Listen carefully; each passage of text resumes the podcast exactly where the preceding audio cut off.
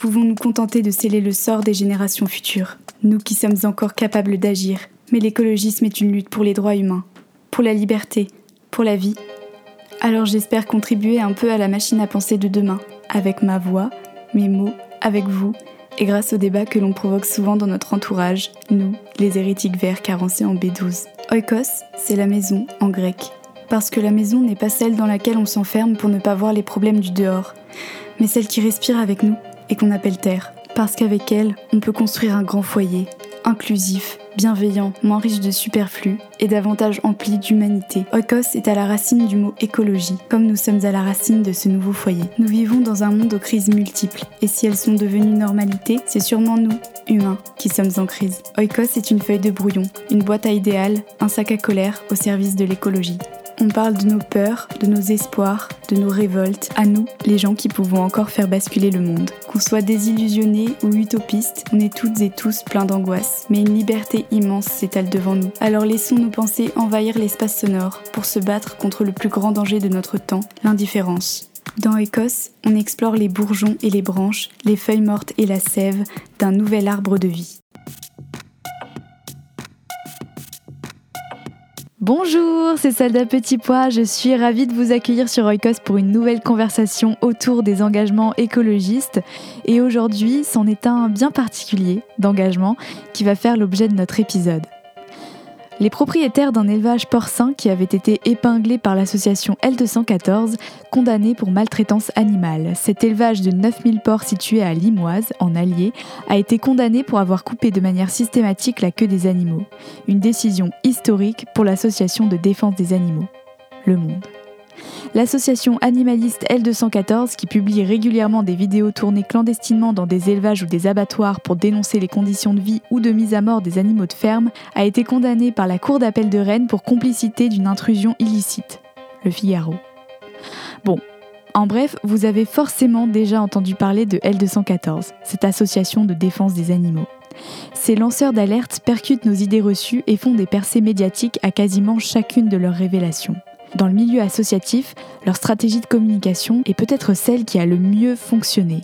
Sur vos fils Instagram ou à la télé, leur job, c'est de faire parvenir jusqu'à nous la vérité des conditions de vie et de mort des animaux, en s'appuyant sur des enquêtes filmées pour soulever des questions éthiques avec des arguments étayés, et aussi, c'est important, proposer des solutions à mettre en œuvre au niveau politique et individuel. Alors de sa création par une poignée de bénévoles déterminés à faire émerger la question animale dans le débat public en 2008, à aujourd'hui où elle joue un rôle majeur dans la prise de conscience de plus en plus massive de l'opinion, il y a une personne qui a tout suivi. Elle s'appelle Brigitte Gauthier, c'est l'une des voix qui porte le plus haut ces questions primordiales dans le débat public et je suis très honorée de la recevoir au micro d'Oikos aujourd'hui pour faire la connexion avec l'écologie et répondre peut-être aux questions qui s'agitent encore en vous sur cette immense problématique de société. Merci à elle d'avoir accepté l'invitation et je vous souhaite une très belle écoute. Salut Brigitte Salut euh, eh ben écoute, je suis très heureuse euh, de te recevoir euh, au micro d'Oikos. Ça me fait très plaisir que vous ayez accepté l'invitation avec L214. Bah, moi, je suis ravie d'avoir été invitée et très contente de te rejoindre sur ce podcast, Charlotte. C'est parti alors. Alors la première question qui est plutôt facile, c'est qui es-tu? Donc, je m'appelle Brigitte Gauthier, je suis une des fondatrices de l'association L214, qui est essentiellement connue pour les enquêtes qu'on peut rendre publiques, qui montrent les conditions d'élevage, de transport, d'abattage des animaux, euh, dans l'optique de euh, montrer euh, ce qu'on fait subir aux animaux pour obtenir de la viande, du lait, des œufs. On s'intéresse aussi aux poissons. Mhm. pratique pour les manger alors qu'on n'en a pas besoin. Et du coup, on essaye de soulever cette question de notre rapport qui est aujourd'hui extrêmement violent avec les autres animaux et essayer d'ouvrir sur une, une vision, sur une société qui ne considère plus les animaux comme des ressources, mais bien comme des cohabitants de notre planète. Yes. Ça veut dire quoi l'écologisme pour toi? Ah, l'écologie, quand on est euh, animaliste, quand on est antispéciste, mm. ça peut vouloir dire plein de choses. Mm-hmm. Mais l'écologie, finalement, c'est garder notre maison commune habitable, habitable pour toutes et tous, avec des espaces pour chacun, des espaces qui sont interconnectés. Hein, mais mm. voilà, c'est ce qui garde bah, nos ressources, notre lieu d'habitation super chouette. Et voilà, c'est grosso modo c'est ça, je crois. Et, et, du coup, pour ramener ça à quelque chose d'un peu concret, euh, toi, est-ce que tu peux nous parler un peu de ton propre rapport euh, à, l'écologie et du coup euh, à la cause animale, puisque ça va être le, sujet de notre épisode Est-ce que tu peux nous raconter, je sais pas, ta prise de conscience s'il y en a eu une, ton parcours un peu avec tout ça dans ta vie de militante? Moi, je suis arrivée au militantisme par les questions intra-humaines.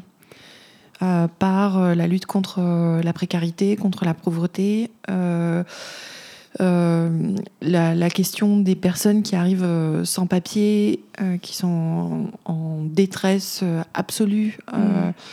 Et donc, je suis arrivée par cet intermédiaire-là, par la Croix-Rouge d'abord. D'accord. avant, autour de mes 18 ans. Et puis après, par d'autres collectifs plus politisés, peut-être que la Croix-Rouge. Mm-hmm. ensuite. Et la première question alors en fait pas du tout écolo, euh, qui est arrivé, c'est la question animale qui est arrivée dans ma vie. Ok, c'était ça en euh, premier. voilà, c'était ça en premier, euh, le fait de me rendre compte que mes gestes quotidiens, ma façon de m'alimenter, avaient un impact tellement fort sur la vie d'autres hmm. êtres doués de sensibilité, d'individus avec leur propre caractère, etc., etc., qui est arrivé alors par l'intermédiaire d'une bande dessinée que lisait mon compagnon. À l'époque, on avait 20 ans. Euh, on était euh, bédévores, vraiment. Euh, on mangeait des tonnes et des tonnes de bandes dessinées. et il lisait Le Lama Blanc de Jodorowsky, qui retrace l'histoire de Siddhartha, le premier Bouddha. Et à un moment, ce, ce moine, est, en, est mis, à l'épreuve à l'extérieur du monastère. Il fait froid, il y a de la neige partout, on voit que ça caille, que c'est une épreuve difficile pour lui. Deux moines passent devant lui et portent sur leur dos une carcasse de cochon. Alors au début, on la voit pas, puis la couverture se soulève, c'est un cochon. Et la réflexion à ce moment-là du personnage, c'est de dire, bah, finalement, moi, ce que je suis en train de vivre, pas grand-chose. En fait, c'est pas grand-chose à côté de ce mm. qu'a vécu euh, ce cochon qui est sacrifié au bon plaisir des autres. Et euh, bah, Sébastien, qui est aussi fondateur de L214, euh, aujourd'hui, dit à l'époque qu'il était en train de manger un morceau de lard d'un cochon qu'on avait connu, puisque c'est son grand-père qui l'a élevé, qui l'a tué, son grand-père était éleveur, etc. Mm. Et il dit oh, c'est du cochon. Donc c'était une phrase rhétorique quelque part. On le savait que c'était du cochon puisque même on avait quasiment assisté à cette tuerie, on avait tourné les saucisses et tout. Donc euh, mais ce jour-là, on a eu une discussion dont on ne se rappelle ni l'un ni l'autre. C'était il y a longtemps. Hein. voilà. Euh, j'avais 20 ans, j'en ai, j'en ai, j'en ai beaucoup plus maintenant. Mais ça a été la décision la plus importante, la plus impactante de notre vie. C'est là où on a décidé d'arrêter de manger les animaux. Les animaux terrestres, mais aussi les animaux aquatiques. Mm. Euh, et quelque part, la question écolo, donc, bon, à l'époque, on est en 1993. Ah voilà, j'ai tout révélé. on est en 1993. Euh, on a 20 ans et les questions environnementales, bien sûr, on y est sensible. Euh, mais on n'est pas investi euh, dedans. Il n'y a pas l'urgence qui aujourd'hui a l'air quand même d'être beaucoup plus. Ou alors nous, on y est plus sensible. Mm. Mais en tout cas, on l'aperçoit pas comme tel à l'époque. mais on va découvrir en fait l'écologie par une critique de l'écologie. Ah, ah. on ne l'avait jamais fait ça. par une critique de l'écologie qui euh, parfois est très naturaliste, mhm. c'est-à-dire euh, bah, la nature c'est le bien euh, et ce qui n'est pas naturel c'est le mal. Mhm. Or, bah, la partition, elle ne se situe pas forcément là. L'écologie, par exemple, va considérer qu'il est important de sauvegarder des espèces, mais parfois se contrefiche des individus au sein de cette même espèce. C'est important de garder l'espèce, hmm. mais euh, voilà. Alors c'est plus nuancé que ça parce que on voit bien que euh, le fait qu'il existe beaucoup d'espèces aussi, c'est une question euh, de biodiversité, d'interaction, etc., etc. Mais le fait de plonger aussi dans l'histoire des individus, c'est aussi une autre dimension qui est très importante et que parfois, bah justement, dans des discours écologistes, on va dire ah bah non, mais attention, euh, euh, le dernier panda c'est très important, hmm. mais qui à la fois euh, vont pas tellement se poser la question de bah tous ces centaines de milliers de cochons qui sont abattus chaque jour dans tel ou tel abattoir, enfin, ou dans tel pays. Voilà, en France, on tue 3 millions d'animaux par jour dans les abattoirs. Et, et, on se rend compte, même dans les milieux écologistes, que c'est encore assez compliqué de soulever la question de la consommation de viande. Mmh. donc voilà, enfin, c'est vraiment Plutôt de ce, de ce point de vue-là que la question écologiste est arrivée, avec euh, cette, cette critique de, euh, de la nature qui devrait nous guider, de la nature qui va se venger. Enfin, ça n'existe pas. Quoi. Tout mm. est naturel ou rien n'est naturel euh, quelque part. Il y a des choses qu'on fait qui sont dommageables à notre environnement, qui vont détruire les sols, qui vont gaspiller des ressources, qui vont détruire des habitats pour euh, euh, d'autres animaux ou même notre propre habitat. Enfin, on est quand même en train de mm. scier la branche sur laquelle on est assis. Euh, donc c'est plutôt de, cette, de ce point de vue-là qu'on se place, enfin en tout cas que je me place plutôt que de l'autre. Ouais, parce que c'est intéressant parce que du coup, euh, pour prendre mon, cas personnel, mais aussi pour beaucoup de, militants écolos que je connais, c'est euh, souvent dans l'autre sens que se fait le cheminement. D'abord l'écologie, puis ensuite, au fur et à mesure, euh, on connecte avec la cause animale et on se rend compte qu'en fait, enfin pourquoi séparer les deux questions et, et pourquoi les réfléchir de manière hyper binaire et séparée, quoi. Tu as déjà présenté euh, un, peu l'association et je pense qu'il y a beaucoup de personnes qui écouteront qui, vous connaissent déjà euh, via vos actions. Euh, mais est-ce que tu peux nous, nous décrire un peu, je ne sais pas, les différentes, les différentes branches peut-être qu'il y a dans L214 ou vos différents champs d'action, on va dire Et peut-être éventuellement, si tu peux, pour concrétiser tout ça dans la tête de ceux qui nous écoutent, euh, nous parler, je sais pas, d'une action qui t'a particulièrement marqué ou, euh, ou euh, qui illustre bien ce que fait L214 alors, L214, c'est hyper vaste en réalité. On est très connu pour les vidéos d'enquête qu'on peut mm. montrer, les images terribles qu'on a amenées. Hein, dans, dans, celles qui ont le plus marqué, bah, il y a évidemment les images de gavage, celles du broyage des poussins, mm. celles des vaches à hublot, euh, celles détruites dans ces cages où elles peuvent juste se lever, se coucher avec euh, ces petits qui têtent à travers les barreaux. Enfin, euh, voilà, tout un tas. Je pourrais continuer sur les poules pondeuses en cage, ces lapins aussi. Enfin,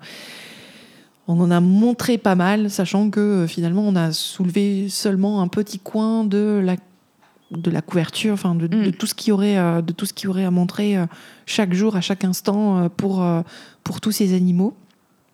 Euh, avec L214, en fait, on, enfin, il y a déjà deux ans, on, s'adresse à, différents publics, j'ai envie de dire. Évidemment, on donne de l'information et on donne des moyens d'action aussi. On est une association qui râle, mais on est aussi une association qui propose et mm. qui, du coup, donne aussi, euh, d'une part, des clés de compréhension et d'autre part, des clés d'action pour euh, le grand public, que ce soit bah, voilà, le grand public sur les réseaux sociaux, mais aussi on a tout un pôle jeunesse euh, où euh, dans ce pôle jeunesse, on va s'adresser directement euh, au jeune public. C'est le cas par exemple pour mon journal animal qu'on édite trois fois dans l'année. qui est super intéressant, vraiment, qui aborde des thématiques, on a des grands dossiers dedans, etc. Enfin, voilà, un journal passionnant, plutôt pour, pour les ados. Euh, et puis il y a son pendant euh, qui est éducation, qui propose du matériel pédagogique à disposition des enseignants. On peut aussi faire des animations en classe, mais on a mis aussi tout le matériel à disposition pour que chacune et chacun puisse s'en saisir. Euh, donc voilà, ça c'est tout le, tout le côté grand public, j'ai envie de dire. Ensuite, on peut s'adresser, on s'adresse aux entreprises mm-hmm. avec deux chemins. un chemin qui essaye de faire reculer le les pires pratiques qui existent.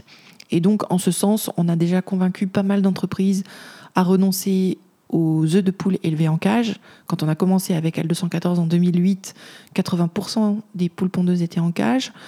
Par nos actions et celles d'autres associations, ce chiffre est descendu à 36%. Et avec les engagements qu'on a obtenus, normalement en 2025, on en a terminé en France avec l'élevage des poules pondeuses en cage. On a le même type d'action euh, en ce qui concerne les poulets de chair.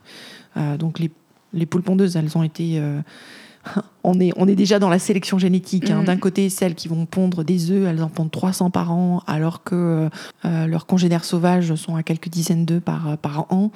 Et de l'autre côté, les poulets de chair qui, eux, ont été optimisés pour grossir le plus rapidement possible, qui grossissent quatre fois plus vite qu'en 1950, mm. et qui sont élevés aussi dans des conditions euh, épouvantables, dans des grands hangars. Euh, et on voit que cette sélection génétique, ce mode d'élevage, l'alimentation qu'ils reçoivent, font qu'on a euh, des têtes de poussins sur des corps de poulets.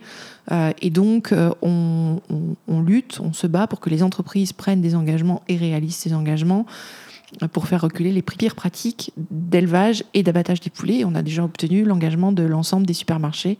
Et puis on continue. En ce moment, on a une campagne qui s'adresse à LDC, donc les marques Le Gaulois, Maître Coq par exemple, et puis à Burger King. Mm. Voilà. Euh, euh, donc dans cette optique-là de faire reculer le pire. Et puis ensuite, aux entreprises aussi, on leur demande de faire advenir euh, bah, ce qui créera le moins de souffrance aux animaux, c'est-à-dire de propulser, de démocratiser l'alimentation végétale. Mm-hmm. Donc on va s'adresser aux restaurateurs, mais on va s'adresser aux fabricants, on va s'adresser aux fournisseurs, euh, de façon à euh, leur faire prendre conscience de l'importance de euh, proposer une alimentation végétale, de façon à faire diminuer le nombre d'animaux qu'on va tuer. Et puis il y a toutes les questions avec qui vont, parce qu'en fait quand on actionne le levier de notre alimentation, d'aller vers plus de végétal, voire d'aller vers du totalement végétal, euh, bah, on se rend compte qu'on va avoir un effet bénéfique sur la question environnementale, la question climatique, sur la question des risques sanitaires en termes de pandémie, en termes d'antibiorésistance, en termes de, maladies de, euh, de civilisation. Euh, et puis en matière sociale aussi, puisque aujourd'hui, bah, même avec un modèle hyper productiviste, on a encore une majorité d'éleveurs qui ne s'en sortent même pas financièrement, mm. sans, sans, parler des conditions de travail euh, des ramasseurs de volailles, des ouvriers d'abattoirs, euh, etc. Enfin, vraiment, ça embarque une action embarque tout un tas de sujets. Et on a la même euh, configuration par rapport aux personnalités politiques, par rapport aux, élus, par rapport au gouvernement, par rapport aux institutions, que ce soit à l'échelon local, national ou européen, où là aussi on va actionner les deux pans, faire reculer le pire et essayer de, de démocratiser l'alimentation euh, végétale. Et tout ça avec euh, bah, tout un tas d'équipes mm. euh, au sein d'L 114. Aujourd'hui, on est un peu plus de 80 salariés. Ouais. Ah voilà, 50 000 membres, c'est juste énorme. Mm. et, et, un réseau de bénévoles absolument incroyable, répartis dans une bonne quarantaine, cinquantaine de villes en France. Et là aussi, sur nos deux, nos deux pans, euh, l'information, réduire les souffrances et euh, euh, promouvoir une alimentation qui aura moins de conséquences néfastes pour les animaux, pour les êtres humains et pour notre environnement. Oui, finalement, en fait, il y a, y a, y a deux, deux, jambes un peu au mouvement. C'est vraiment résister, si je comprends bien, et aussi ouvrir les, les imaginaires et, et, amener quelque chose d'autre pour la société, pour les animaux et les deux fonctionnent, euh, fonctionnent euh, ensemble. Quoi. Mais parfois, on voit pas, euh, on voit qu'une seule partie ou, ou que l'autre. Et c'est vrai que c'est important de rappeler aussi qu'il y a ces deux pans, je trouve. Ouais, il y a ces deux pans. Et puis, il y a aussi cette vision court terme, moyen terme, long terme, mm. avec un travail très pragmatique, j'ai envie de dire.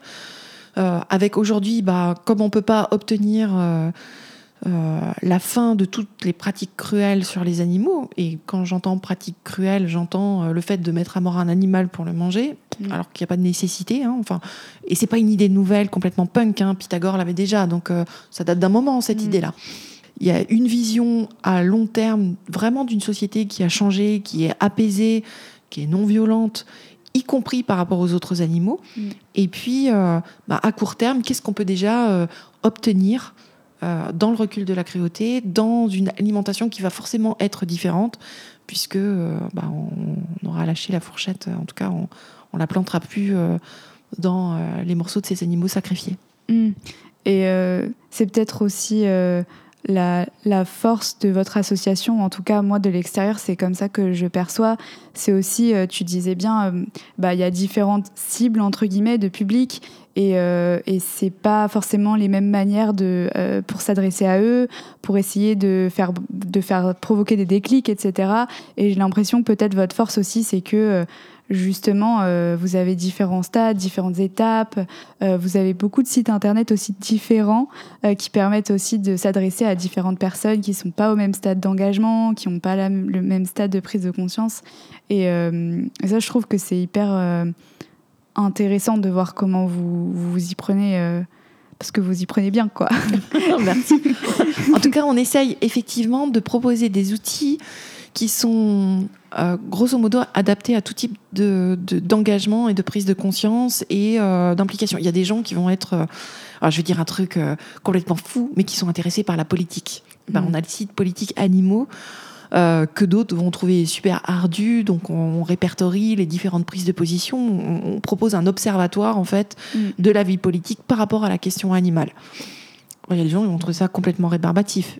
Et, sur ce site, donc il y a le constat, puis il y a tous les outils d'interpellation. Vous voulez euh, interpeller votre député, bah, vous saurez exactement quelle prise de position il a eu, de façon à pouvoir vous adresser à lui et euh, euh, faire vos demandes. Là, bah, pour la présidentielle, on a fait un décryptage aussi, on a même fait un classement mm. de façon à offrir une espèce de vue synthétique, parce qu'entre le déclaratif, parce qu'on a beaucoup de blabla en politique, hein, voilà, essayer de, distinguer ce qui est de l'ordre de euh, j'ai des propositions, euh, je vous fais un blabla, et puis bah, regarder dans le passé, cette personne-là, quand elle s'est engagée à faire ça, est-ce que réellement elle l'a fait? Quelle action elle a ou quelle action a eu son parti jusqu'ici? C'est aussi pas mal prédictif de l'avenir, même si on sent que la question animale entre vraiment en politique et mm. que du coup, du stade de l'indifférence complète, on est, parti on est passé au stade de la déclaration et on commence à être au stade de la réalisation avec on le voit, euh, des lois qui commencent à passer, des engagements, euh, enfin des, concrètement des mm. pratiques qui s'arrêtent. Le broyage des poussins, normalement, euh, fin 2022, l'arrêt de la castration à vif, l'interdiction des élevages d'animaux à fourrure et notamment des visons. Euh, enfin voilà, c'est des choses très concrètes qui commencent à se réaliser et qu'on n'avait pas connues depuis, euh, depuis un bon moment. Ouais, et puis j'ai aussi l'impression que même la perception des gens quand on parle euh, de ces problématiques, avant c'était très facile de rire au nez mm. des personnes qui haussaient la voix sur ces questions-là et de voilà, bon, c'est des sensibles, c'est des bisounours. et en fait, maintenant j'ai l'impression qu'il y a beaucoup de gens qui se rendent compte d'à quel point c'est presque une question de civilisation et que c'est une question beaucoup plus profonde que juste une question de, de personnes sensibles, ce qui est euh, tout à fait légitime par ailleurs. Mais euh, ouais, j'ai l'impression qu'il y a vraiment euh, qu'on est à un shift un peu de, de sur ces questions-là, en tout cas. Il y a déjà des, liens qui, moi, me sautent au visage, mais euh, pour les personnes qui écoutent, euh, euh, Oikos, c'est un podcast écologiste et j'ai souhaité vous avoir au micro parce que je trouve qu'il y a énormément de liens qui sont pas forcément faits dans le militantisme, notamment entre la cause animale et les combats écologistes. du coup, est-ce que tu pourrais peut-être nous expliquer les liens que toi tu vois entre ces deux combats qui sont qui sont plus proches qu'on ne le pense bah, Ils sont très proches. Alors moi, je vais l'aborder sous l'angle de L214. Donc on est une association de défense des animaux, mais on concentre vraiment nos actions sur les animaux qui sont utilisés pour la consommation alimentaire, mm. qui représentent en réalité 99% euh, des animaux qui sont exploités et ou tués par euh, les êtres humains. Euh, et du coup, des liens avec euh, l'écologie, mais il y en a, mais des tonnes en, mm. réalité. J'ai peur d'en oublier tellement il y en a. Euh, mais déjà, bah voilà, les émissions de gaz à effet de serre. Le secteur de l'élevage est responsable, d'après la FAO, d'après les calculs, de 14,5% des émissions de gaz à effet de serre. c'est le chiffre le plus bas qui a été donné. Après, il y en a d'autres, mais en tout cas, on est d'accord que c'est un secteur qui émet des gaz à effet de serre. Euh, et souvent, bah, dans le milieu écolo, ce qu'on peut entendre, c'est que ah, bah, il faut consommer bio et local, et euh, bah, du coup, on va diminuer nos gaz à effet de serre. Or, c'est six fois plus efficace du point de vue des émissions de gaz à effet de serre de manger végétal, enfin végé, euh, végé et végétal ça doit être encore plus, mm. que de manger local. Ça, c'est des chiffres de carbone 4, par exemple. la déforestation. Eh ben, on entend parler de la déforestation. Pourquoi on déforeste? Bah, en partie par exemple l'Amazonie, 65% de la déforestation de la forêt amazonienne, c'est dû aux activités d'élevage, soit pour faire des pâtures, soit euh, pour faire pousser céréales et légumineuses. Et la France, c'est un des premiers importateurs de soja du Brésil. Mmh. Euh, ça pose des questions en termes de biodiversité. Euh, bah, pour ces forêts qu'on va détruire pour faire de la place, pour faire du pâturage ou de l'élevage, enfin pour faire de l'élevage. Mmh. Euh, ça va poser aussi des questions de biodiversité dans les modèles qu'on a choisis en France, euh, où euh, bah, du coup deux tiers des, terres agricoles sont dédiées aux activités d'élevage. voilà, donc là, on est dans une dynamique un peu différente, puisqu'il y a des haies maintenant, c'est conseillé de refaire des haies, alors qu'à un moment, tout avait été ratiboisé. Mmh. donc, donc voilà, biodiversité. on peut parler des algues vertes, on en entend parler assez souvent. Là, tout de suite, en Bretagne, il y a une plage, plage elle est fermée depuis 7 mois parce qu'il y a des algues vertes et il se trouve qu'elle est sur euh, euh, le bassin versant. Euh, justement du Gouessant mm. et, bah oui la plage qui est, en bas bah, elle est fermée parce que ces algues vertes dégagent des, des gaz qui sont dangereux ils sont dangereux pour les êtres humains mais ils sont dangereux aussi pour les animaux hein. c'est là où on a pu trouver des, des des sangliers morts, un cheval qui est mort aussi, euh, etc. Enfin, voilà, enfin, un, vrai, un, vrai danger. Il y a les émissions d'ammoniac euh, aussi, qui font justement cette pollution aux particules fines. Euh, donc les liens avec, avec l'écologie, mais ils sont mais terriblement nombreux sur la question du partage des ressources, sur la question de l'érosion des sols. Euh, sur les nappes phréatiques, sur voilà. Enfin, alors le lien que je vois, c'est que euh, aussi peut-être préciser, euh, arrêter de manger les animaux, c'est la, enfin le mieux du mieux par rapport bah, à la question animale, évidemment. Et c'est mieux que ce qui se passe aujourd'hui par rapport aux questions environnementales. Mais si on diminuait le nombre d'animaux qui sont élevés, on pourrait atteindre un équilibre environnemental euh, satisfaisant. Mais pour raison d'éthique, euh, à ce moment-là, on doit, on doit pousser plus loin. Ce qui ne veut pas dire la disparition des animaux, ce qui veut dire d'autres relations avec les animaux. Oui, ouais, ça c'est aussi un gros, euh, un gros a priori qu'on peut avoir. Il y a aussi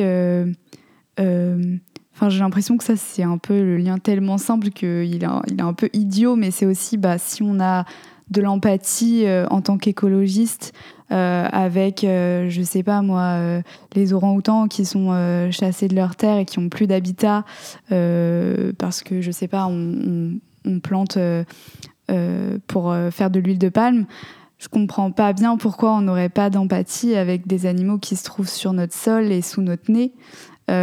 et parfois, je trouve que quand on s'y intéresse à ces questions-là, ça devient tellement évident qu'on a du mal après à comprendre les gens qui à qui ça saute pas aux yeux quoi et, euh, peut-être c'est une question que j'avais pas notée mais comment tu fais toi euh, qui dois avoir le nez euh, plongé là-dedans puis depuis des années maintenant pour continuer à avoir des des conversations ou pour continuer à toujours être dans la pédagogie, etc., euh, avec des gens euh, sur ces questions-là. C'est dur, je trouve, euh, quand on est militant, de repartir des bases et de ne pas s'arrêter, de continuer d'expliquer, de convaincre.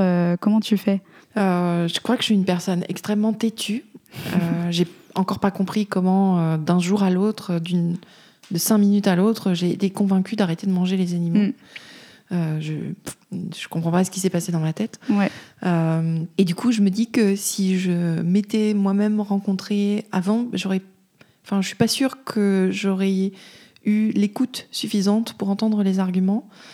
Euh, que parfois, c'est tellement, tellement loin, tellement déphasant de ce que de, de, de toutes les représentations qu'on a, des habitudes qu'on a et tout ça. Et effectivement, j'ai je, crois que je. Enfin, c'est, c'est pas joué de ma part. Mm. j'ai de l'empathie euh, pour, euh, ben, pour les autres personnes. Enfin, vraiment, je. j'entends leurs arguments pour ce qu'ils sont, des fois des trucs jetés un peu au hasard, euh, on a, on a l'impression, mais qui en fait traduisent un besoin de compréhension, enfin voilà, ou un Mm. besoin de reconnaissance quand on discute avec, euh, avec des éleveurs. Parfois, il y a des éleveurs qui ont vraiment des mots très durs vis-à-vis Ouais. de L214. Euh, et moi, j'ai pas ce, ce- cette colère euh, Mm. vis-à-vis des éleveurs. Déjà parce que au moment où on a réalisé toute l'ampleur de la question animale, bah, en fait, dans nos familles, Euh, voilà, euh, bah, un grand-père qui est éleveur laitier, euh, l'autre grand-père qui a été maquignon, donc marchand de bestiaux, comme on dit, et qui a été boucher. Enfin, je veux dire, et c'est eux qui ont accueilli, j'ai envie de dire, presque le mieux notre décision d'arrêter de manger les animaux, comme étant quelque chose de cohérent euh, euh, Mm. par rapport à la démarche et, et tout ça.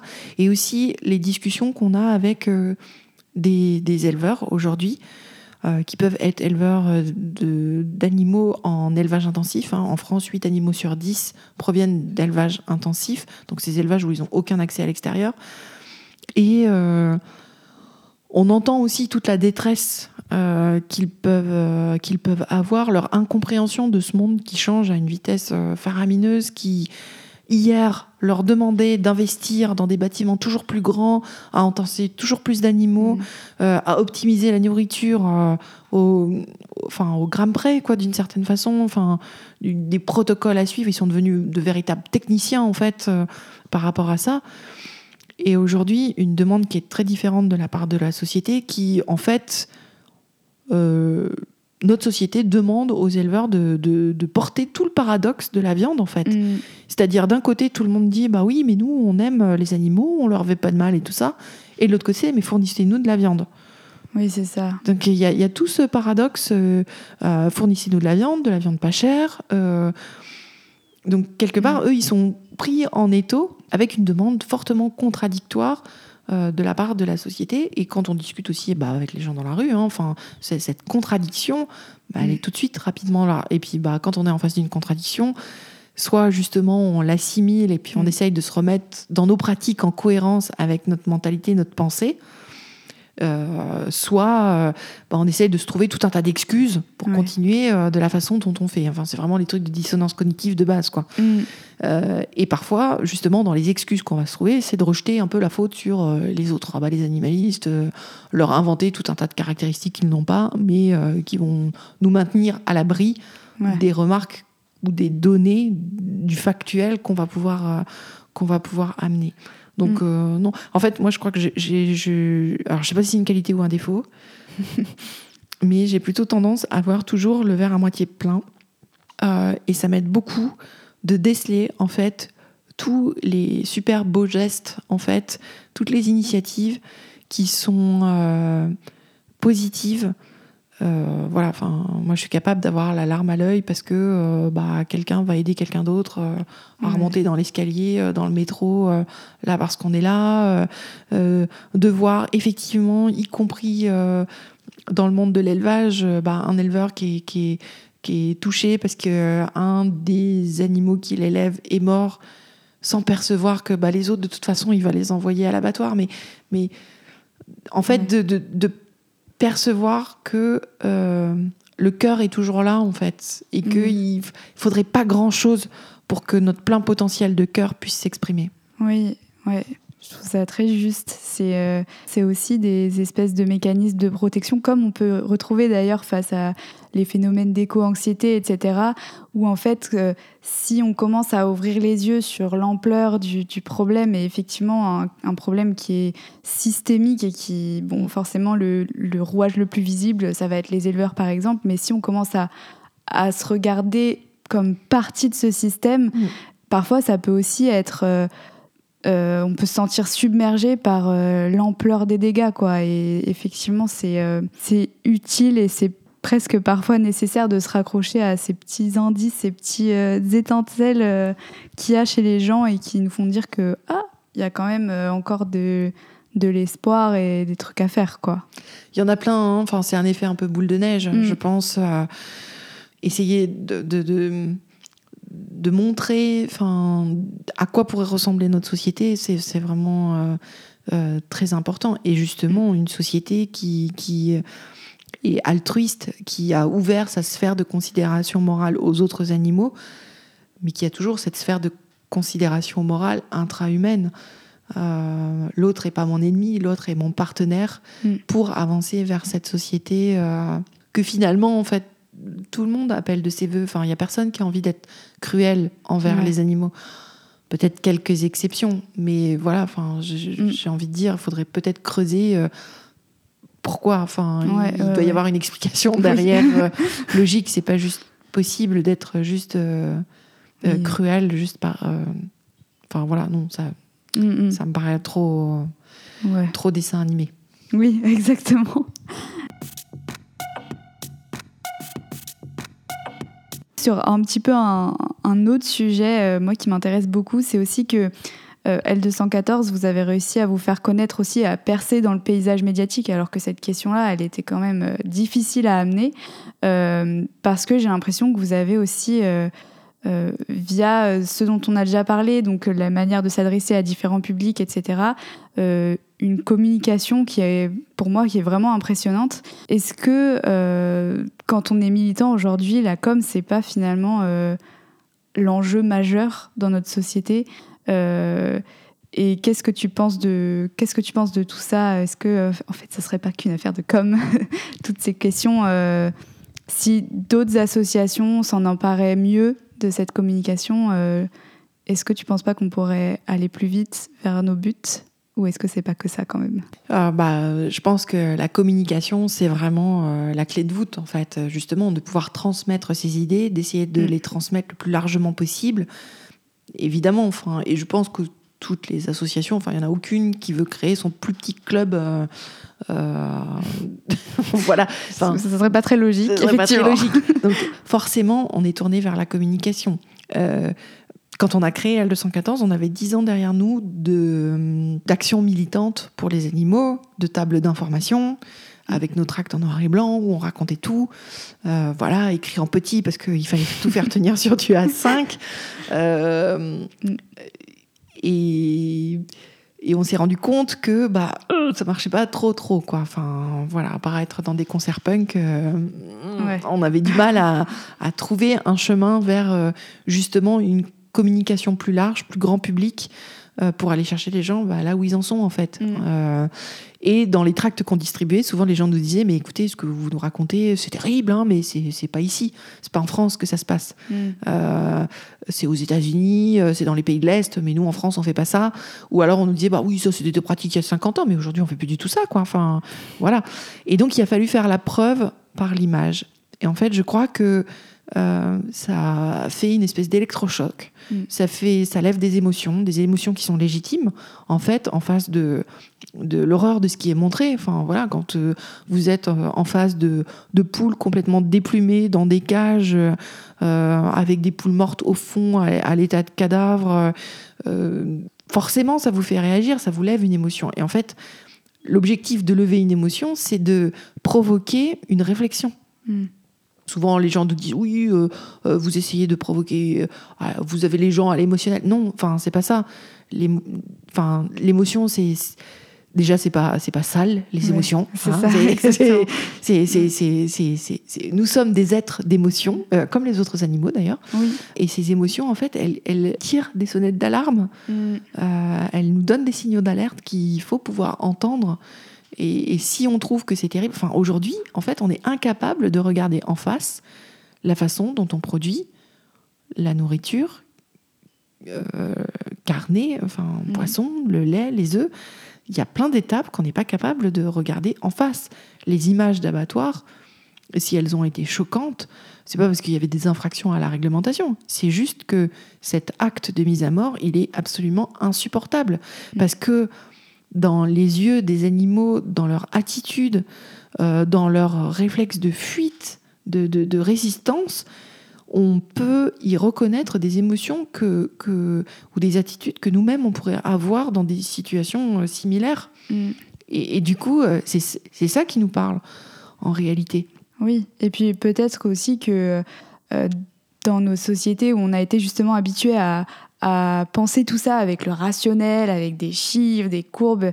Et, en fait, euh, ce qui nous manque peut-être aujourd'hui, c'est justement ce lien à l'émotionnel et pourquoi ce serait mal euh, de prendre les gens par l'émotion. Parce que, euh, au final, c'est un peu ce qui prouve que qu'il y a quelque chose en dessous de, du cerveau et que, que voilà, ce truc de cœur dont on parlait tout à l'heure c'est comme ça qu'on le retrouve aussi, le chemin du cœur, j'ai l'impression, par euh, le sensible, par euh, connecter euh, à l'information par d'autres biais que ce qu'on nous montre toujours et qui a fini par, moi j'ai l'impression, un peu nous anesthésier. Quoi. Si, on, si on montrait que des chiffres et des courbes, peut-être qu'on serait moins, moins percuté par tout ça.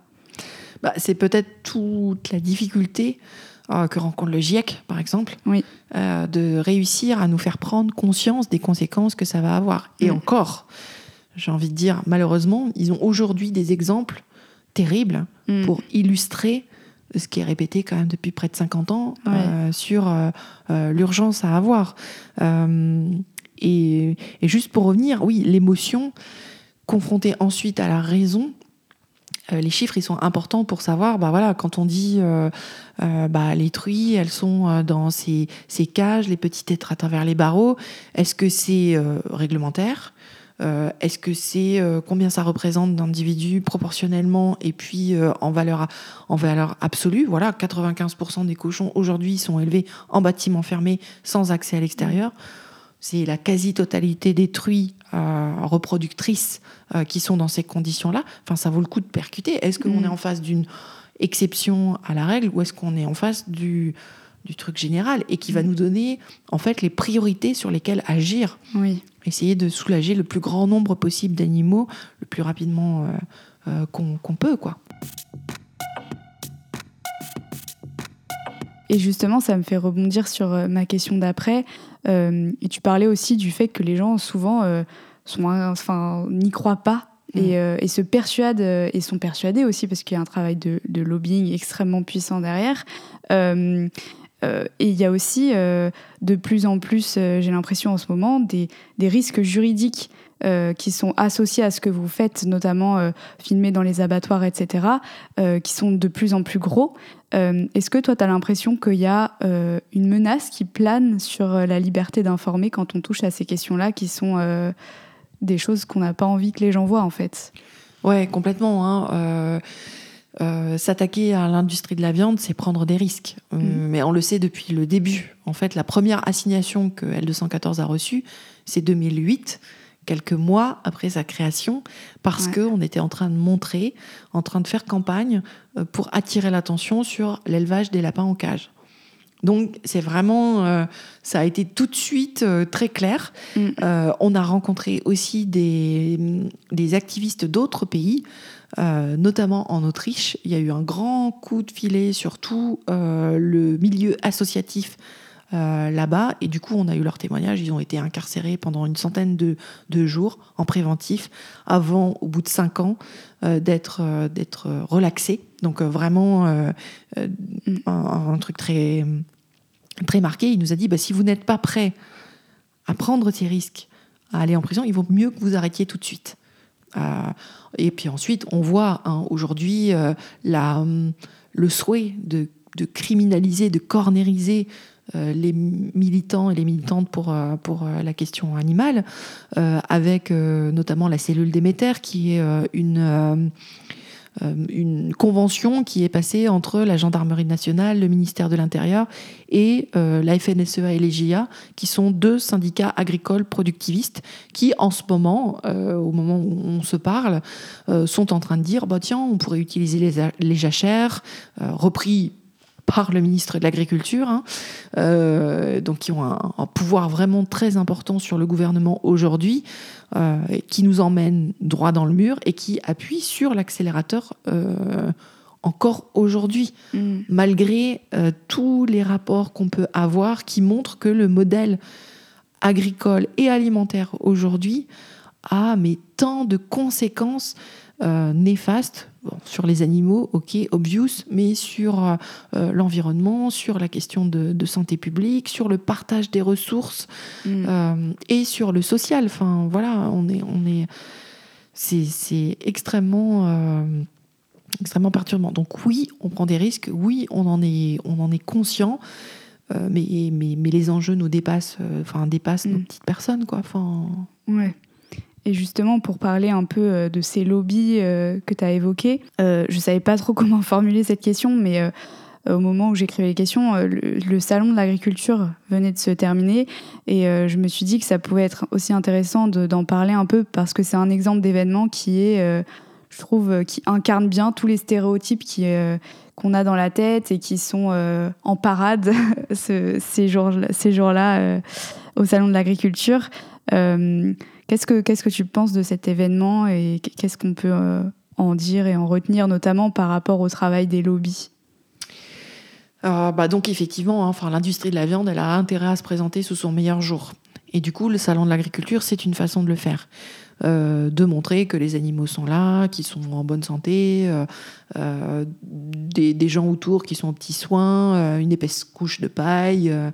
Enfin, tout est fait pour que tout se passe pour le mieux. Euh, bah, les petits citadins, citadines euh, que, que, que nous sommes qui y vont, euh, alors déjà, je trouve le salon de l'agriculture pour les animaux qui y sont amenés extrêmement perturbant.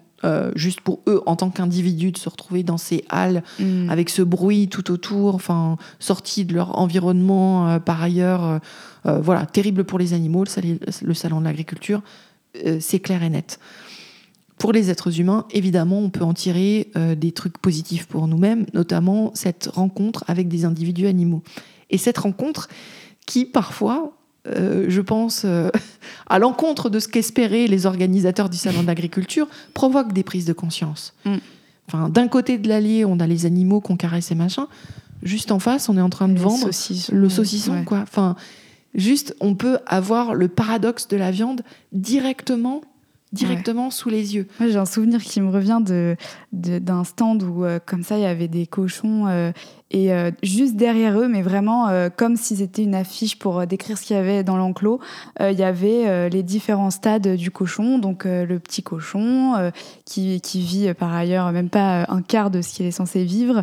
Et après, il y avait un dessin de lui en saucisse, quoi. Et vraiment, c'était juxtaposé et. Et je me rappelle qu'à ce moment-là, je trouvais ça tellement indécent et, fou que qu'ils exposent ça euh, sans se rendre compte de justement de l'électrochoc que ça peut provoquer euh, de nos jours, quoi, de voir euh, de voir ça. Mhm. En même temps, c'est une grand-messe, c'est aussi une démonstration de force, notamment de la FNSEA. Voilà, la convention, euh, enfin la cellule Déméter et la convention qui l'accompagne, euh, on avait réussi à obtenir une décision de justice du tribunal administratif qui, en tout cas, demande que les missions de la mission Déméter ne soient plus orientées sur les actions de nature idéologique, euh, et notamment même les actions symboliques. Voilà. Et bah, juste avant le salon de l'agriculture, le ministre de l'Agriculture a annoncé qu'ils allaient faire appel, donc opération de communication autour de ça, pour dénoncer ce qu'ils appellent l'agribashing. En fait, l'agribashing, vous faites de l'agribashing dès que vous questionnez ou que vous carrément vous remettez en question le modèle agricole tel qu'il est aujourd'hui euh, et le modèle alimentaire tel qu'il est aujourd'hui. Justement, j'avais une question sur l'agribashing, justement, après. Euh, souvent, la, question que les gens se posent, c'est euh, mais qu'est-ce qui va leur arriver aux personnes qui, euh, qui sont éleveurs aujourd'hui Et il y a souvent ce truc, j'ai l'impression, quand on parle de cause animale, avec des gens qui souvent sont de bonne volonté, mais qui disent oui, mais moi, c'est d'abord les humains, parce qu'il y a des humains qui souffrent, et ensuite, on s'occupe des animaux. Comment on peut répondre à, à ces gens-là? Alors, pour, euh, euh, pour euh, les éleveurs, et puis le humain d'abord, enfin, il n'a aucun sens. Euh, Enfin, voilà, quand vous arrêtez de manger les animaux, euh, vous pouvez continuer de lutter pour, pour les causes humaines. Enfin, vraiment, il n'y a aucune contradiction là-dedans. Euh, voilà. Et après, pour les gens qui vivent aujourd'hui de l'exploitation des animaux, notamment en matière d'élevage, euh, déjà, le plan social le plus important qui a été fait, c'est justement dans le monde de l'agriculture où euh, bah, il reste aujourd'hui euh, finalement assez peu d'éleveurs parce qu'on a concentré euh, les moyens. On n'a jamais élevé autant d'animaux euh, quasiment qu'aujourd'hui et euh, il n'y a jamais eu autant moins d'éleveurs qu'aujourd'hui. Mm. Donc, euh, franchement, même si on arrêtait aujourd'hui du jour au lendemain l'élevage, on détruirait moins d'emplois que justement toute la période d'industrialisation on a détruit et continue d'en détruire. hein. On a perdu 100 000 euh, exploitations agricoles dans les dix dernières années. Là. Donc, euh, donc euh, voilà, enfin, il faut peut-être relativiser par rapport à ça. Mm. Euh, et puis il faut se rendre compte aujourd'hui que euh, bah, les, la plupart des éleveurs ils sont dans une situation euh, de détresse, une situation précaire, euh, un, un super fort taux d'endettement. L'endettement moyen chez les éleveurs de cochons c'est 400 000 euros par exemple. On a vu un éleveur de, de poulets, on a montré les images de, de l'élevage qu'il a aujourd'hui. Donc il a un bâtiment, 1000 mètres carrés, 21 000 poulets à l'intérieur situation précaire financière et euh, bah, la, la solution euh, géniale pour s'en sortir, c'est de multiplier par 5 la taille de son élevage. Et donc c'est un groupe euh, qui lui fait faire cette, Mm. cette connerie, il Mm. faut dire les choses comme elles sont, qui lui dit, bah, nous on te garantit les, les revenus pendant un an. Mais il s'endette lui pour 10, 12 ans Ouais. à près de 1 million d'euros. Et donc, ils le garantissent pour un an. Mais qu'est-ce qu'on voit qui est en train de se passer Et qu'est-ce qui risque de se passer? Enfin, C'est euh, la fluctuation du cours des céréales, euh, les risques euh, de, de, de, de grippe aviaire. là, on voit bien ce qui est en train de se passer. Euh, des périodes de canicule. Enfin, les, les Mm. impacts du changement climatique sont aussi maintenant. Et donc, du coup, enfin voilà, la garantie des revenus, c'est juste pour un an. Et on le voit à la fin, les éleveurs de cochons qui disent Bah oui, mais là, cours des céréales, nous, euh, en trésorerie, on s'en sort plus. 270 millions d'euros qui ont été injectés Mm. pour continuer le business as usual. Je parle Mm. très mal anglais. Mais on, a compris- on utilise tellement Voilà. ce mot dans ce podcast que. Mais voilà, on continue, on continue sans prendre garde à ce que euh, bah, enfin, les mêmes causes créent les mêmes effets derrière. Quoi. Enfin, Mm. euh, et voire même pire, puisque là, au fur et à mesure, on continue de détruire euh, notre environnement, euh, les terres agricoles et tout ça. On est en train de dire, bah là, en ce moment, il y a la question euh, des engrais azotés euh, avec euh, le gaz qui vient d'Ukraine, et il y a la question de, du prix du blé. Donc en France, a priori, on a des réserves suffisantes, voilà. Sauf que ces réserves, on va les utiliser pour de l'alimentation animale, au lieu de s'en servir directement pour des êtres humains. Voilà, il y a plein de, de céréales, de légumineuses qu'on pourrait faire pousser pour consommer directement. En fait, aujourd'hui, produire de la viande, c'est euh, gaspiller de la nourriture, Mm. en réalité. Enfin, Ouais, faut c'est vraiment ça. se rendre compte, faut vraiment se, se- se rendre compte de ça. Mm. Et si à un moment, une des questions, enfin, il y avait des questions de survie dans le fait de manger de la viande, il fallait manger de la viande pour survivre. à des époques euh, éloignées, aujourd'hui en France, c'est pas le cas. Mm. Peut-être qu'une des conditions pour notre survie, en réalité, c'est d'arrêter de manger les Oui. aliments. Oui, c'est ça, exactement. On est passé à l'inverse. Ouais. Y a tellement de clichés qui sont associés euh, euh, justement à cette lutte-là et puis euh, au, au vilain vegan. euh, euh, J'avais envie de te demander, euh, euh, c'est quoi euh, pour toi le, cliché qui revient euh, systématiquement? Bon, je sais pas, c'est un peu dur d'en choisir un, je suppose, mais euh, et, euh, et la réponse que, que tu lui fais quand tu rencontres euh, ces clichés-là. Ah là là, c'est dur, hein, parce qu'il y en a tellement. Bah oui. Il y en a tellement. Mais dont un, tout de suite, quand on dit qu'on a arrêté de manger les animaux, euh, qu'on consomme vegan euh, ou, ou végétarien, c'est euh, oh, les carences. Mm. Ah, c'est le Les premier qui revient. Mm. Les fameuses carences. Voilà. Bon, bon, sur, sur cette espèce de nécessité à consommer des produits d'origine animale pour vivre en, en- en- en bonne santé, aujourd'hui, euh, justement, on voit plutôt l'inverse, quoi, une prévalence de certaines maladies cardiovasculaires, certains Ouais. types de cancers, cholestérolémie. Bah, c'est plutôt au fait de manger trop de viande. Enfin, on, on a une espèce de, de- de vue raccourcie sur l'alimentation végétale. euh, qui est euh, enfin, voilà, jugée par les professionnels de santé, euh, notamment une des plus grosses associations de professionnels de santé qui en regroupe plus de 100 000, euh, l'association de diététique euh, nord-américaine, là, euh, qui dit que à tous les âges de la vie, quelle que soit notre activité physique, euh, il est possible de s'alimenter de façon végétarienne ou végane sans aucun problème. Donc voilà, ça c'est plié. Mais Mm. en France, on a encore du mal à avoir euh, des avis médicaux objectifs. Et c'est vrai que quand on va voir son médecin, euh, qu'on se sent pas bien, euh, parfois le raccourci c'est de dire bah, c'est parce que vous mangez pas de viande. Ouais. Euh, voilà, moi j'ai Mm. une carence en fer depuis que depuis que je fais des tests, euh, voilà, avant même d'avoir arrêté de manger de la viande, j'étais carencée en fer, je le suis Mm. toujours maintenant, mais quand je rencontre un nouveau médecin, Oui. son premier réflexe va être de dire Manger un petit peu de viande rouge. voilà, vous pourriez manger de la viande rouge. Or, ma carence en fer est bien moins importante aujourd'hui qu'elle l'était euh, Oui. avant que j'arrête. J'avais du cholestérol quand je consommais de la viande, j'en ai plus aujourd'hui. Mm, Ça, personne me dit ah super chouette. ouais. Euh, et puis bah, sur les clichés, enfin on a tout regroupé sur Vegan Pratique, hein, qui est un de nos sites internet. Mm. Euh, un des clichés aujourd'hui, bah, ça va être les protéines. Oh, mais où est-ce qu'on trouve les protéines Euh, Donc, bon, voilà, les protéines, c'est hyper facile. Voilà, sitôt qu'on mange, à notre faim, on a les protéines. Et notamment dans les légumineuses qu'on a un petit peu oubliées en France, dans nos céréales. On est tous et toutes en excès de protéines, en réalité. Que, Mm. que- que- que- qu'on mange euh, végétalien, euh, végétarien, ou qu'on mange de façon standard aujourd'hui en France, on est tous en excès, en, en réalité. Donc vraiment, il n'y a pas d'inquiétude à avoir là-dessus. Euh, Il y a juste le point d'intention sur la vitamine B12, mais souvent les, les conversations viennent même pas là-dessus. Mm. Euh, où aujourd'hui, on mange de, enfin, on a notre apport en vitamine B12 par l'intermédiaire des animaux à qui on a déjà, à qui on a donné de la B12. hein. L'industrie de la B12, elle fonctionne surtout sur l'alimentation animale euh, et euh, où euh, bah, les végétaliens, eux, prennent leur, prennent leur vitamine B12 directement.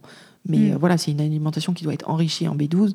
Mais comme aujourd'hui, on a notre sel qui est enrichi en iode, Oui. euh, et il faut qu'on enrichisse quand on habite notamment le plus euh, au nord en vitamine D, par exemple. Mm. Et donc là, ça nous pose pas de problème de nous supplémenter. Mais si c'est par rapport au fait d'arrêter de manger les animaux, Ouais. tout de suite, il y a un truc. on retrouve le lien avec l'écologie. Ah, ce serait pas naturel. Oui. Mais voilà, est-ce Oui. que c'est naturel De tout temps. d'avoir des animaux dans des bâtiments fermés sans accès à l'extérieur, à qui on apporte justement un certain nombre de vitamines, etc. Euh, les vaches laitières, Mm. leur, euh, la part euh, d'apport euh, d'herbe, que ce soit de l'herbe fraîche parce qu'elles vont brouter dans des pâturages, ou que ce soit du foin, etc., c'est 37% de leur alimentation. Voilà, bon, bah, c'est juste. euh, hallucinant, quoi. Mm. c'est QFD, quoi. Mm. C'est vrai que je renverrai de toute façon vers vos sites et tout parce que là-dessus aussi il y a beaucoup de ressources euh, sur ces, sur ces questions-là qu'on peut se poser aussi légitimement euh, quand, Tout on, fait. quand on découvre tout ça. Et du coup, bah, ça me fait arriver à, à mes dernières questions euh, de podcast qui sont toujours les mêmes. Euh, pour parler un peu d'avenir, je demande toujours euh, quelle est ta plus grosse peur euh, aujourd'hui euh, dans les bouleversements que notre société connaît, etc. Qu'est-ce qui te fait peur? Et euh, pour contrebalancer un peu ça, quel est ton, ton espoir Dans quoi tu puises de l'espoir, si t'en as? On peut aussi ne pas avoir d'espoir, ça arrive. Bah, en fait, j'ai presque plus de difficultés à répondre sur la peur. Je vois bien hein, que la situation elle est catastrophique et je vois qu'elle est catastrophique pour un grand nombre d'êtres sensibles, que ce soit des êtres humains ou que ce soit d'autres animaux. Euh, et euh, euh, voilà, ma, ma peur, c'est de pas être assez rapide. Mais mais c'est une réalité aujourd'hui. On n'est pas assez rapide, Mm. justement, pour inverser la vapeur, faire que notre société se dirige justement vers, vers une sortie de l'exploitation des autres. Voilà, enfin, euh, c'est un peu ça ma peur. Une autre peur, quelque part, enfin, c'est que justement les, le- le- les changements climatiques et toutes les catastrophes qui vont arriver dans, dans cette traînée vont faire que un, un certain nombre de questions vont, vont passer au second plan parce qu'on sera tellement en situation de, de survie Mm. qu'il y a plein de choses qui vont, enfin, qui vont régresser. Enfin, on le voit hein, quand, Ouais. quand, quand on est en situation de, de précarité, bon, on peut se poser moins de questions et euh, du coup, euh, des, des, des inégalités sur lesquelles on avait gagné du terrain. euh, euh, à un moment, les luttes sociales, euh, les, les, les acquis qu'on a aujourd'hui pourraient être remis en question. Ils sont déjà un peu remis en question Mm. euh, par une société sous pression. Quoi. Donc, euh, vraiment, euh, euh, il y a cette peur-là. Euh, et en même temps, bah, voilà, toutes les rencontres qu'on peut faire donnent énormément d'espoir euh, avec des personnes qui prennent conscience, euh, des personnes qui sont euh, motivées pour se battre euh, et qui vont et qui vont pas lâcher. euh, on, a, on a la chance hein, aujourd'hui euh, au, sein d'L214 d'être euh, nombreuses et nombreux entre euh, effectivement euh, bah, les salariés, euh, les bénévoles, les membres de L214 et on voit que, que cette chance qu'on a, bah, elle est aussi dans des associations qui luttent pour des causes intra-humaines, d'autres qui, qui luttent pour des causes environnementales, etc. Enfin, Hmm. et du coup, il y a beaucoup d'espoir justement sur plein de personnes qui portent des projets de vie hyper positifs de société, vraiment avec Mm. une optique de, de, de changer la société, de la faire basculer vers, euh, vers un monde meilleur. Ça fait du bien d'entendre ça. J'ai juste pensé à une, juste une petite dernière question, parce que quand j'étais là-haut, j'ai vu que vous avez une super bibliothèque. euh, et ça me fait penser à juste, bah, s'il y a des personnes qui écoutent et qui tout d'un coup ont envie de se- s'intéresser à ces questions-là, est-ce que tu aurais une ressource, bon, peut-être un livre ou autre chose, une vidéo, je sais pas, euh, pour commencer, euh, pour, pour un peu une introduction à toutes ces questions? Euh, bah, Il y en a un, il y a un livre qui vient de sortir qui s'appelle Les droits des animaux en question, qui a été écrit par Dominique Hofbauer, qui est euh, justement responsable, euh, enfin qui est animateur chez euh, L214 Éducation, euh, illustré par Insolente Veggie. Ok, trop Donc euh, voilà, J'adore. J'ai tout dit. Ah. Avec une super préface aussi d'Alain Bougrain-Dubourg, euh, qui justement propose euh, une. Euh, Enfin, c'est un livre qui peut se lire dans l'ordre, mais qui peut aussi se prendre euh, par petits bouts. buffet, comme un ouais, par petits bouts et, et- et tout, et du coup euh, euh, vraiment pédagogique. Après, il y a une porte d'entrée très bonne aussi qui est la cuisine. Ouais. c'est les recettes qu'on va retrouver sur sur Vegan Pratique et se rendre compte qu'en fait, enfin souvent on se fait un monde du, du- du changement d'alimentation qu'on peut faire, mais comment Ouais. tu fais, qu'est-ce que tu manges quand tu manges pas les animaux? Puis en fait, bah, on découvre tout un tas de Ouais. euh, de recettes. On se rend compte d'ailleurs qu'on mange euh, vegan euh, plein de fois et on s'en Oui. est pas rendu compte. Euh, mais voilà, c'est juste réaliser, conscientiser en fait ce, Mm. ce- ce- ce changement. Et puis sur la question animale, on avait sorti un livre euh, il y a quelques années maintenant qui s'appelle euh, Quand la fin ne justifie plus les moyens, en finir avec l'élevage intensif. Là, on a pas mal de données dedans qu'on peut retrouver en fait. Il y, a, y y beaucoup, beaucoup de choses si vous vous intéressez à la, un peu à la sociologie, à, à comment on pense, euh, euh, quels sont nos réflexes. On a Face aux animaux de Laurent Beck qui vient de sortir, ou euh, le livre de Romain Espinoza sur économie de la condition animale. Enfin, Ouais. Il y a, En fait, il y a c'est vraiment une, une kyrielle pour ceux qui sont plus branchés philo. Euh, Florence Burga, euh, par exemple, euh, qui a fait un superbe livre sur l'humanité carnivore. euh, Mm. euh, qui, qui parle du cannibalisme, du gourmandise, parce qu'à un moment, euh, des humains mangeaient d'autres êtres humains, et bah, la société a évolué, puis il fallait arrêter de manger, enfin c'était de moins en moins, mais oh là là, c'était trop bon de manger les autres. Ouais. Euh, donc euh, voilà, enfin, bon, des, des parallèles qui sont faits, qui sont super intéressants. Mm. Donc vraiment, il y a beaucoup, beaucoup d'ouvrages, euh, Insolente Veggie hein, en BD, euh, Ouais. découvrir l'antispécisme en bande dessinée, ben, c'est c'est super génial. Enfin, moi je suis Mm. plus sensible à la bande dessinée, du coup. euh, Ouais, du coup, c'est un ça chemin aussi, euh, euh, plutôt que je pose la question parce que je me dis, euh, c'est comme ça, on boucle la boucle, tu vois. Si ça se trouve, il y a quelqu'un qui va ouvrir une BD euh, suite à cette conversation euh, et avoir le même parcours euh, d'engagement. Exactement, ouais, ouais. Puis surtout être ouvert et puis euh, bah, oser se poser honnêtement les questions euh, à soi-même. Et puis aussi être, euh, être indulgent envers soi-même parce que j'ai rencontré aussi beaucoup de, de personnes qui disent mais comment je me suis pas rendu compte avant? Ouais, qui Euh, culpabilise. qui culpabilisent euh, beaucoup. Et je pense que bah, si on n'avait pas vu avant, c'est qu'on n'avait pas les éléments et puis on n'avait pas. Enfin, voilà, et plutôt se, se féliciter d'avoir vu maintenant. Mm. Euh, et puis euh, partir plutôt sur ce, sur ce côté positif et ce qu'on peut apporter comme plus-value à un mouvement qui prend de l'ampleur et qui a besoin de toutes les bonnes énergies euh, disponibles? Yes, bah écoute, j'espère qu'on aura pu faire passer le message et vraiment merci infiniment d'avoir pris le temps de, de discuter euh, au micro, c'était trop intéressant et ben, merci beaucoup pour l'invitation, ravi de cet échange. C'est déjà la fin de cet épisode. Merci encore à Brigitte pour cette précieuse conversation et merci à vous, chers auditeurs et auditrices d'Oikos, qui êtes restés avec nous pour partager euh, cette discussion. Si jamais le podcast vous plaît, c'est toujours la même recette. Vous pouvez vous abonner sur les plateformes de podcast pour ne pas louper les prochaines sorties d'épisodes. Vous pouvez nous suivre aussi sur les réseaux sociaux at Oikos le podcast et nous noter sur Spotify et Apple Podcast. Ce sont les deux plateformes qui permettent de le faire pour l'instant. Mais ce que vous pouvez faire surtout, et qui n'est vraiment pas très difficile, c'est de faire marcher le bouche à oreille et de parler du podcast autour de vous, que ce soit dans la vraie vie ou sur les réseaux sociaux. Sur ce, Je vous dis à dans deux semaines pour un nouvel épisode et je vous souhaite une très belle journée, nuit, après-midi. À bientôt.